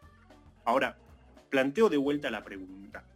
¿no? Digamos, la neurosis de Josefina consiste en querer algo y al mismo tiempo no quererlo. Y yo diría que no. No, eso es la normalidad. Querer algo y al mismo tiempo no quererlo es ser una persona normal. En todo caso, si hay algo más o menos neurótico que empieza a verse en este punto, es cuando alguien cree que tiene que justificarse por no querer lo que quiere o por querer lo que no quiere. O sea, cuando la paradoja necesita justificación, ahí empieza la neurosis. Lo resumo, digo, la vida nos confronta siempre con el deseo como una paradoja, como una contradicción, como algo que no sé qué me, por qué me encuentro queriendo esto, por qué estoy enroscado en estas situaciones. Enrosque es el deseo muchas veces. Ahora, según el modo en que reaccionamos, ahí es que nos podemos neurotizar o no. Y me parece que esa necesidad de justificación es la que se ve en el relato de Josefina cuando ella nos pregunta, me pregunta, si tiene algún tipo de síndrome. ¿No? Esto es una enfermedad. Ahí se ve que cuando busca justificar de alguna forma lo que le pasa, aparece lo que yo llamaría propiamente algo neurótico en ella, que no es el enganche que tiene con este tipo. De hecho, me gusta que ella se burla de sí misma. Pero claro, burlándose de sí misma, esto es cuando dice que tengo el síndrome de la gata flora, en realidad a través del humor lo que hace es contarnos que sufre y con el humor logra mostrarnos también que se castiga por sufrir. No hay nada más neurótico que castigarse por sufrir. En este punto, para entender más finamente el mecanismo específico de su neurosis, que es lo que ella llama mal enganche, me interesa que diga que no se siente cómoda desde que su novio es un hombre separado. ¿De qué se trata esa incomodidad? Y sobre todo, ¿por qué la atribuye a la separación? Esto es, lo que quiero decir es que parece que ella hace de la separación del tipo con el que está la causa de algo que le pasa con su novio. Pero la pregunta es, ¿esa causa se puede entender tan linealmente? Mejor dicho, a partir de que se ponen de novios cambió la relación. Pero, ¿es porque cambió él o porque cambió ella? ¿No? Esa incomodidad habla más de algo de ella que de la separación de él. Claro. Entonces me parece interesante que Josefina agregue que a veces piensa que le gustaría que su novio vuelva con su ex. De hecho, lo dice a continuación de hablar de los celos que siente por la ex de su novio. Lo que no entendí ahí, Lu, es, o sea, ella sigue sintiendo celos eh, por la ex en tanto ex, o sea, no importa que eh, él se haya separado, esos celos que tenía desde antes cuando estaban juntos, ahora los sigue teniendo aunque estén separados. Por supuesto, ¿no? Digamos, en este sentido... Esa es la prueba de todo lo... La, el es la prueba de la de, ex. es la ¿Cómo, prueba Lu? de todo lo que dijiste, digo eso, ¿no? Exactamente. ¿Y Lu quería decir algo? No, que muchas parejas en donde el varón lo que te cuenta es que no le interesa más la esposa, que está decaída la libido, la separación vuelve a la ex una mujer mucho más libivinal que la esposa. ¿no? Tremendo, tremendo. Totalmente. Sí, tampoco es raro que haya personas que cuando sobre todo conocen a alguien, inmediatamente empiezan a por ahí stalkear, mirar este, fotos con los ex. Siempre hay un relevo de buscar al ex.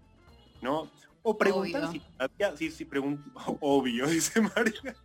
O preguntar si todavía se habla con el ex, ¿no? Este, o ver ¿no? Recuerdo a alguien que me contaba en una situación, ¿no? Este, muy acongojado porque ve que la persona con la que está, cuando llega un mensaje, tiene agendado al ex todavía con un nombre cariñoso. ¿Por qué tenés agendado a tu ex con un nombre cariñoso? ¿Por qué no lo tenés?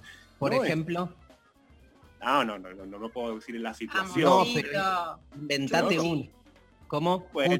Gordi, ¿no? Gordi, Gordi. ¿no? Gordi, ¿no? Tenés que poner nombre y apellido, es tu ex, ¿no? Como se pide que se renuncie a todo del vínculo previo. O sea, siempre hay algo que se juega en relación a los vínculos previos de los demás. De hecho, están los que no quieren saber nada, ¿no? Digamos, es decir, no me cuentes absolutamente nada de cómo fue tu vida antes de conocernos, no me digas si tuviste pareja, si no, si conviviste, mantenés Ahora, en el ¿qué- Qué secreto. loco, Lulú, qué loco que, que Luciano Lutero, Sí, Lulú, sí, me he olvidado Lulú, de Lulú. qué, qué loco porque, digo, se- a, a la lógica racional, sabemos que esto de racionalidad no tiene nada, pero un ex es un ex, o sea, eh, por algo pasó a ser un ex. Entonces, Bueno, pero está buenísimo lo que vos decís, porque yo agregaría esto, Darí. Cuando vos decís un ex es un ex, ahí está la contradicción misma, ¿no? Porque un ex remite al pasado, pero es. Es en el presente. total. Entonces, Un se da la ex es, o sea, pasamos de la X a la S. Yo creo que es más presente que cuando era él o ella.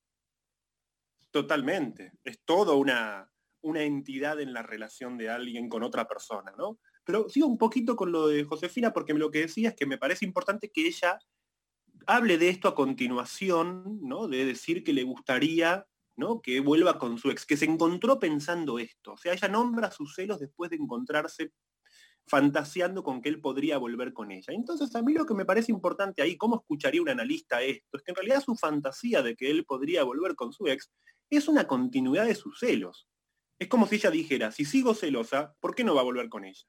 Dicho de otro modo, en la fantasía de que vuelva con la ex, no es que quiere que vuelva con la ex, sino que la fantasía es la que la lleva a un sufrimiento celotípico que muestra que en esa relación hay tres personas, no porque sean dos mujeres y un hombre, sino que son el tipo, Josefina, y sus celos. Sus celos son un tercer elemento en la relación. El sentido común, que a veces es lo más parecido a ¿no? este, ciertas teorías psicológicas que son sentido común camuflado de teoría, podría construir para Josefina un perfil psicológico. Diría, Josefina es la mina a la que le gustan los tipos casados. A mí eso me parece que sería una estupidez. Sería una clasificación moral, ¿no? Este, que la condenaría a ella. Además, si yo como terapeuta la escuchase y dijese, no, esta es una mina que le gustan los tipos casados, ¿no? Fíjense que le estaría dando muchísima consistencia al objeto del deseo más que al deseo. No estaría escuchando lo que a ella la engancha, no la estaría escuchando a ella, la estaría clasificando moralmente, la estaría juzgando. ¿No? Podría, ¿no? Como eventualmente algunas teorías psicológicas dicen, esta es, es una de las típicas mujeres que les gusta romper parejas. ¿no? Digamos, es una especie de ¿no? este eslogan, yo diría hasta incluso un poco machista dentro de, los, de las teorías psi, a veces como clasificar, porque nunca se clasifica a los varones que, ¿no? digamos, pueden enamorarse de una mujer, sí, a los, así como se enamoran las mujeres. Pero lo que me importa, diría, eso sería una tontería. Lo que sí me parece que permite ubicar, cuando decía antes que hay tres, ¿no? que está el tipo, Josefina y los celos, luego la conclusión, más que una clasificación de cómo es Josefina, para mí es poder ubicar que a nadie le gusta a otra persona por sí misma. Antes dije que entre el deseo y el objeto hay una relación compleja. Esto quiere decir que lo que hace deseable a alguien es algo que lo excede, no es que alguien es deseable por sí mismo, sino que hay alguna condición que hace de ese alguien alguien íntimo y extraño a la vez. Por ejemplo, esa condición pueden ser los celos. Claro. Por eso los analistas decimos, ¿no? O hablamos muchas veces de que el otro es un objeto. ¿Qué quiere decir cuando no es que objetivicemos a la gente, no es que objetivamos, cuando decimos la relación de alguien con su objeto, no es que tratamos a una persona como si fuera un objeto, sino que lo que decimos es que lo que une a alguien con otra persona es una condición que no está en el otro, sino que está más bien en quien desea. Las condiciones del deseo son las que importa analizar en un análisis. En este caso, los celos. Que además, me parece que en el caso de Josefina, ¿no? Es bien interesante, porque ella habla, insisto, ¿no? Lo más notable, lo que yo recortaría como palabra fundamental en su relato, es cuando ella habla de su incomodidad. Hay algo de lo incómodo para ella. Que pareciera que esa incomodidad tiene que ver con algo que, ¿no? Si ella le encontrase alguna vuelta, ¿no? Digamos, no es, bueno, yo soy de un tipo casado, ¿no? Y entonces este, soy una mina que se engancha con tipos casados y entonces tengo que buscarme un tipo que no esté casado, entrar en esa cuestión moral. Me parece que hay algo que, más bien, el enganche con este tipo sí estuvo facilitado por algo de sus celos. Pero, sin embargo, esa incomodidad puede ser mucho más interesante, porque significa que le pasa algo en esa relación. Entonces, Yo te voy a agregar algo, Lu, Sí, que decime, a mí me parece que no pasa por los celos. Yo reivindico el lugar de amante de las mujeres, pero porque creo que en muchos casos es uno de los pocos lugares no denigratorios para las mujeres en el lugar de pareja. ¿Por qué? Porque ya sé que ahí se viene el aluvión. Porque los varones en general a la esposa la ponen en un lugar denigratorio de alguien no atractiva, no sexy, con el que no tenés ganas de tener sexo, de conversar, etcétera a, a las situaciones de amantes muy ocasionales y sabemos hoy en el sexo casual, en el flirteo, son muchas situaciones muy denigrantes. La amante ocupa un lugar de alguien que no te demanda, pero que querés ver, y como la situación de amante ya es denigrada, los varones no se empeñan en denigrar ese lugar, en advertir que no se puede, porque el límite está puesto en la categoría de amante, en que no puedes ser la esposa, no le puedes pedir casamiento porque ese límite ya está y lo tiene otra, y en general se construyen vínculos en el vínculo personal menos denigratorios hacia las mujeres. Y yo creo que ahí parte el deseo de volver a ese lugar y no tanto en los celos. Esa es mi... Está bueno lo que decís. Sí, sí, sí, no. Está bueno lo que decís y me gusta, ¿no? Digamos, por ahí yo pensaría también que si vamos como al lugar social y, y psíquico que tiene la amante, ¿no? Este, pensaría que muchas veces hoy en día no sé si hay tantas amantes, ¿no? Porque es verdad que la, lo, lo que en otro tiempo era el amante, que era un vínculo de mucha confianza, de mucha intimidad, ¿no? Digamos, hoy este, más bien quedó suplido a veces por el, por el boludeo, ¿no? Digamos. Exacto, el boludeo trae desprecio. Este, Eso no era la amante clásica, ¿no? claro, La amante ¿no? clásica era respetada. ¿Podemos preparar una columna sobre las amantes? Sí.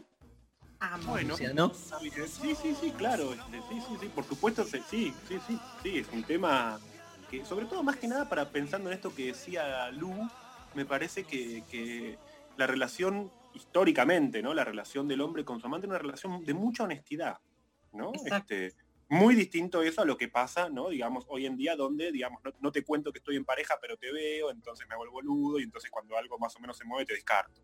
Pero bueno, yendo específicamente para ir cerrando, ¿no? Pensando en el caso de, de Josefina, a mí me parece que justamente yo creo que su, su pregunta iba por el lado de, ¿no? Como diciendo, bueno, me enganché mal, ¿qué tengo que hacer? ¿Tengo que dejar esta relación? No, no sé. Yo no podría responder eso. Sí creo que hay algo en la incomodidad que ella siente que está bueno para escuchar y que quizás los celos fueron la puerta de entrada para conocer a alguien, pero eso no quiere decir renunciar a conocerlo, ¿no? Sino más bien llegar a ¿no? lo profundo de nos conocimos de esta forma, ¿no? Digamos, surgió así, ¿no? Digamos, se dio de esta forma.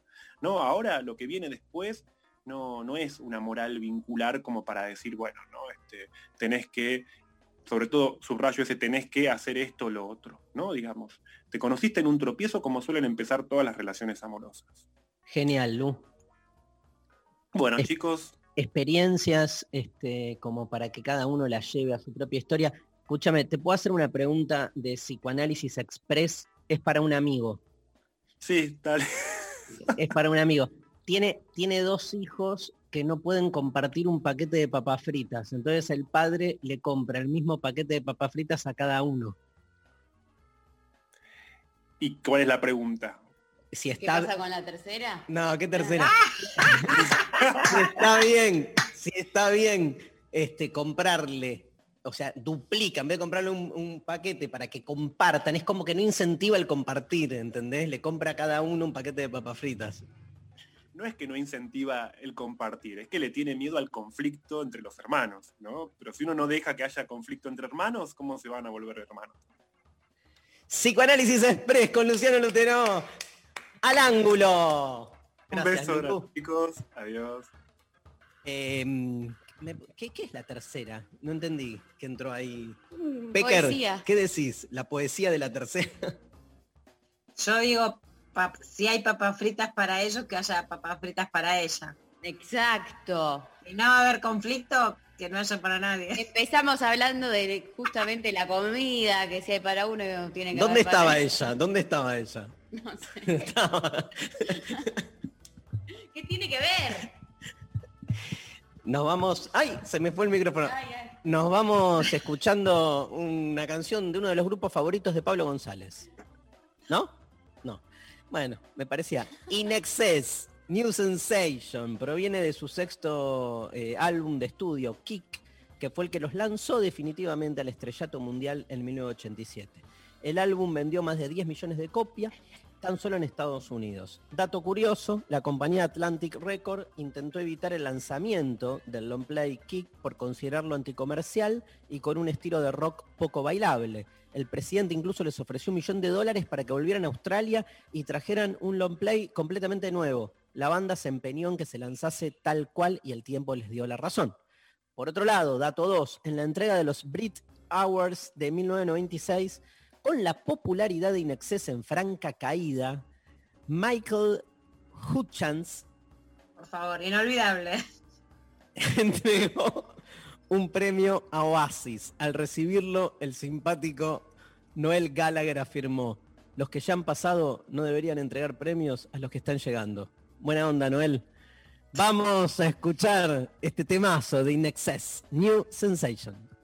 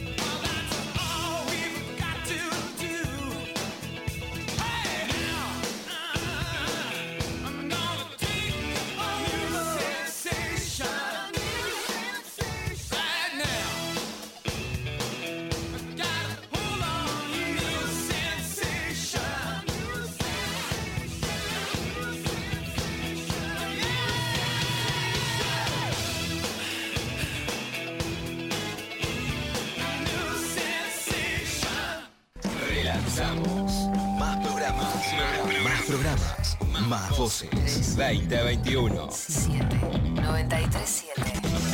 Nacional Rock. Hace la tuya.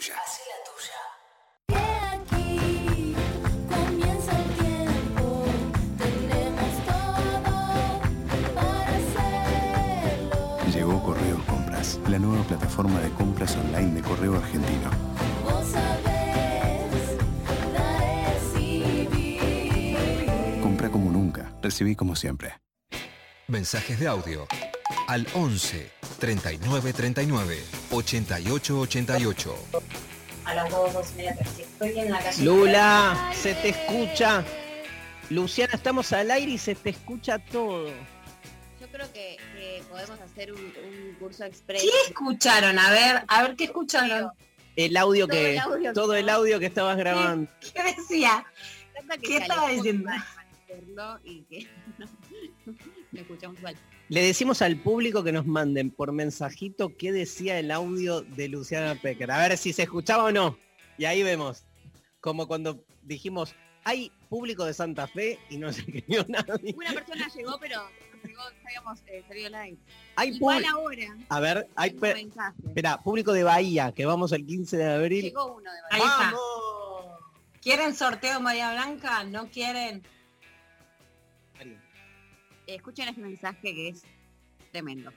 Buen día, intempestives. ¿Cómo los extrañé en vacaciones? Les cuento, soy celosa pero me reprimo. Si algo me hace ruido o me da como dolorcito de estómago, enseguida pienso que es una inseguridad mía y se me pasa. ¿Qué opinan? Jaja, porfa, sorteen una entrada para mañana que me debitaron dos veces la tarjeta de crédito y estoy en el horno. Les quiero. Nati, la cocinera de los 100 programas de Santa Fe. Como decía Luciana Pecker. Pero si Lali, Lo debatimos. pero Lali, Lali, Lali estaba hablando con una Nati de Córdoba, Lali Fake News. que también era cocinera. Hay dos Natis cocineras, o sea, No, alguien. esta es la posta. Esta parece que es la posta entonces. Lali, Lali, Os voy a decir una cosa. ¿te No me acuerdo Lali, cómo se que- pronuncia mi apellido. No me acuerdo las fechas. Tengo una desmemoria terrible. Ahora, para el amor, el garche y el morfi, mi memoria intachable. Yo dije, qué gana de ir a Santa Fe y comer las lentejas que estaba preparando, que Nati preparaba para las viandas. Tremendo. ¿Qué pasó? Est- Esto es, o sea, en este mismo acontecimiento estamos Es otra comprendiendo persona, me dicen.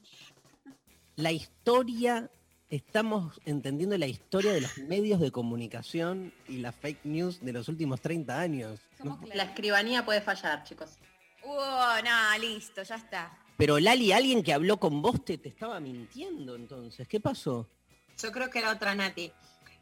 Chicos, Que acá también la, la que tiene problemas de memoria soy yo. O sea, mi festejo es por sentir que mi última capacidad de retener memoria, que es el, el morfi, no estaba dañada. Amo. Aparte la- le, le hicimos todo un festejo a Pecker, diciéndole, era de Córdoba, era de Córdoba, no, Luciana, soy la única que piensa esto, y al final tenía razón. Mira, Nati, eh, por un, si traes lentejas mañana este, y la buscas a Luciana, Luciana por ahí te da un comodín, ¿no, Luciana? No, yo le doy un comodín a Nati, se lo doy sin comida o con comida, no, no pongo condiciones, Pero trae pero lentejas. bueno, hay algo del, viste, del peronismo, de que se da morfi, que está bien, que yo lo banco, banco el morfi peronismo, digamos. Llegamos al mediodía, Nati, a Santa Fe, vamos a estar con hambre. Así no paramos en la ruta. Nos comemos unas lentejas con el calor que debe hacer. No, pero que, cocinen, que les cocine otra cosa. Lentejas frías, una ensalada. Bueno, Eh, dale, más mensajes. Comodín para Nati.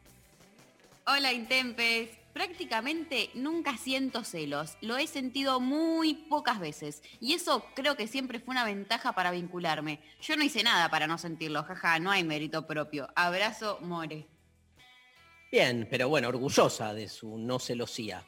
O sea, no conozco a nadie celose que diga soy celosa y me la banco, digamos, sino que lo, lo- lo ven como un problema.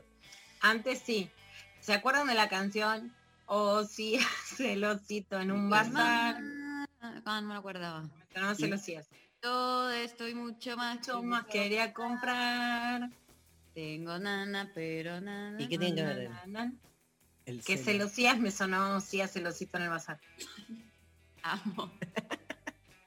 O si hace el celo, si hace en un bazar, ya no es orgulloso, sino que esconde si no quiere que haya nadie más. Hoy hay poliamor, amor libre, no le gusta nada, pero bueno.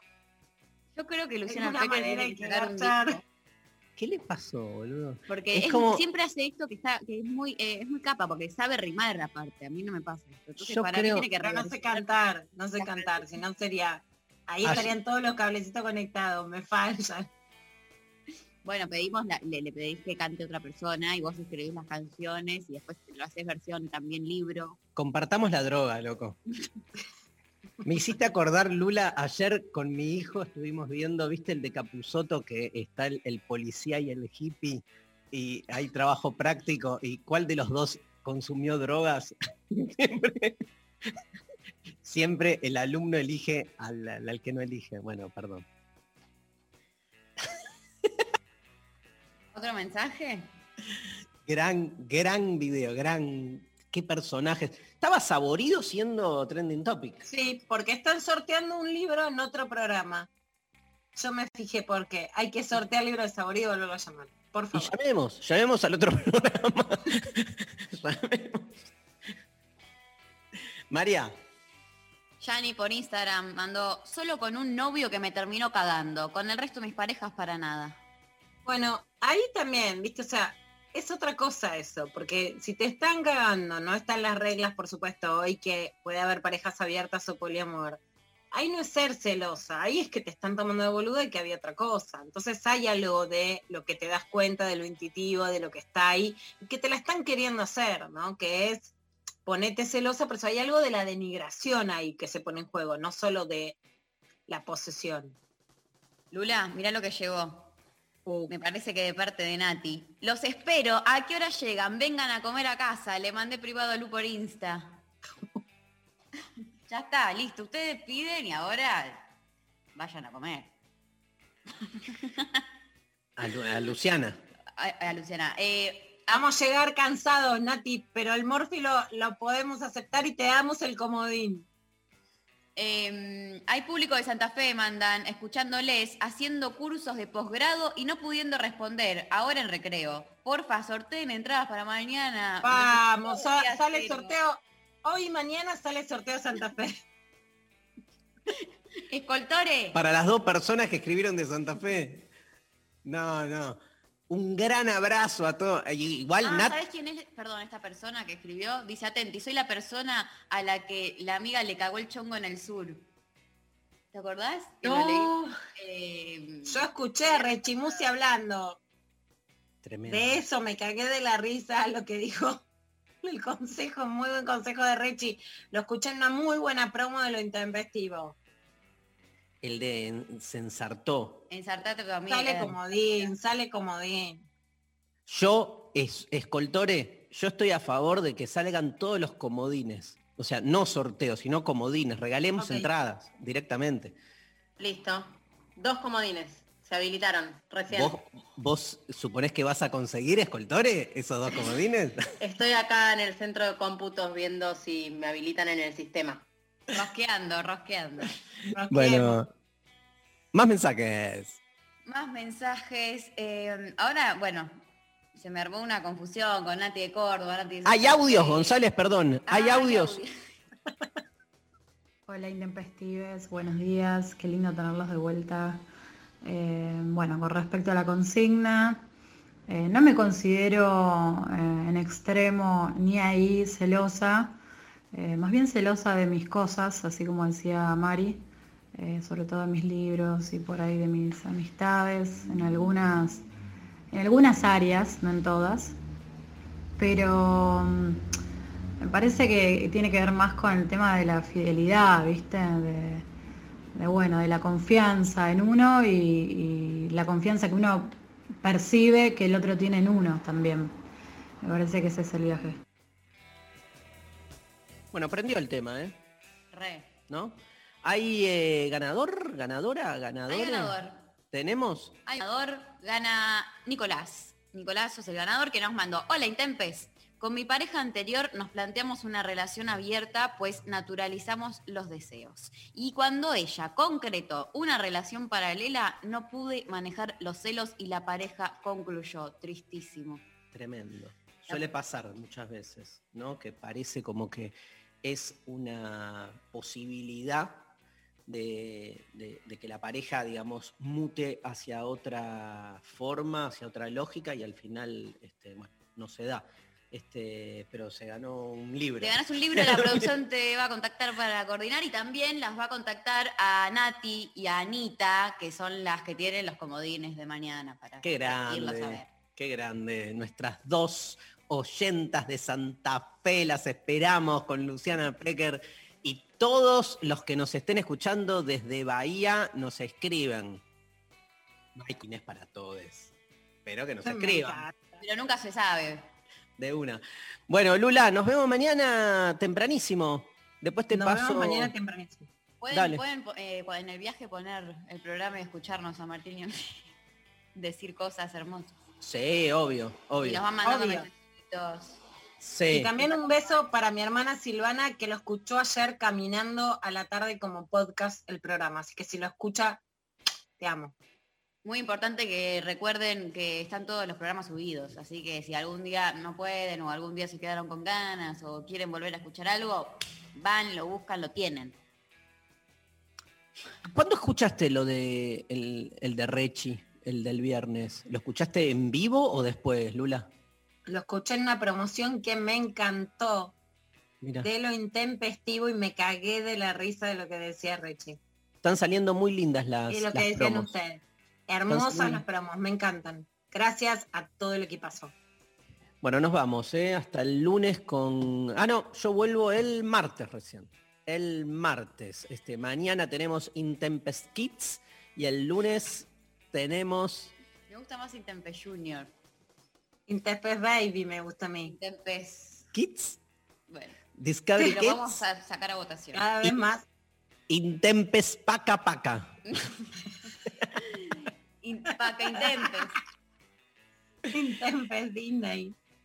Che, bueno, un beso. Nazarena Talich estuvo en la operación técnica, Sofi Cornell, Lali Rombolá, Pablo González, el equipazo de lo intempestivo. Nos vamos escuchando a Cazuza, un pero temazo de su disco Ideología de El 1988. tiempo no para. Del el tempo no para. Esta canción se llama Brasil a Genor de Miranda Araujo Neto, más conocido como Cazuza, fue un cantante y letrista de rock brasileño, hijo único del productor fonográfico Joao Araujo y de la cantante María Lucía Araujo. Cazuza siempre tuvo contacto con la música y la literatura. Cosechó un gran éxito con su banda Barao Vermelho, con la que editó discos, tres discos y tocó en el Rock in Rio 1985. A mediados de los 80 contrae eh, SIDA, enfermedad de la que se sabía muy poco en aquella época. Le causaba unos dolores tremendos que combatía con vodka, heroína y todo tipo de drogas. En 1988 su salud estaba cada vez más deteriorada y su aspecto físico era cada vez peor. Aún así, compuso material para su tercer disco, este que vamos a escuchar, eh, del cual escuchamos esta canción titulado Ideología. Este disco incluye el hit que le da título al mismo y otras canciones como Brasil y Fast Park de Don Meu Show. La canción Brasil también fue grabada por Gal Costa como cortina de entrada de la telenovela brasileña llamada Vale Tudo de 1988. En ella manifiesta su desencanto por la sociedad brasileña. En febrero del año 1989, en un comunicado de prensa, Cazuza se publicó que es cero positivo, aunque nunca se vinculó a ninguna organización de lucha por la diversidad sexual, ayudó a cambiar las percepciones y actitudes públicas sobre la prevención y el tratamiento de esta enfermedad, como así también combatir la estigmatización social que sufría la comunidad LGBTQ en ese entonces. Murió Cazuza un 7 de julio de 1990 en Río de Janeiro a los 32 años algo de la canción. No me invitaron a esta fiesta pobre que los hombres armaron para convencerme, pagar sin ver toda esa droga que ya viene manchando. Antes de que naciera no me ofrecieron ni un cigarrillo, me quedé en la puerta, estacionar los coches, no me eligieron, jefe de la nada, mi tarjeta de crédito es una navaja de afeitar. Brasil, muestra tu cara, quiero ver quién paga. Así que podemos ser así. Brasil, ¿cuál es su negocio? El nombre de tu socio, confía en mí. Casusa, Brasil, lo intempestivo en la Nacional Rock.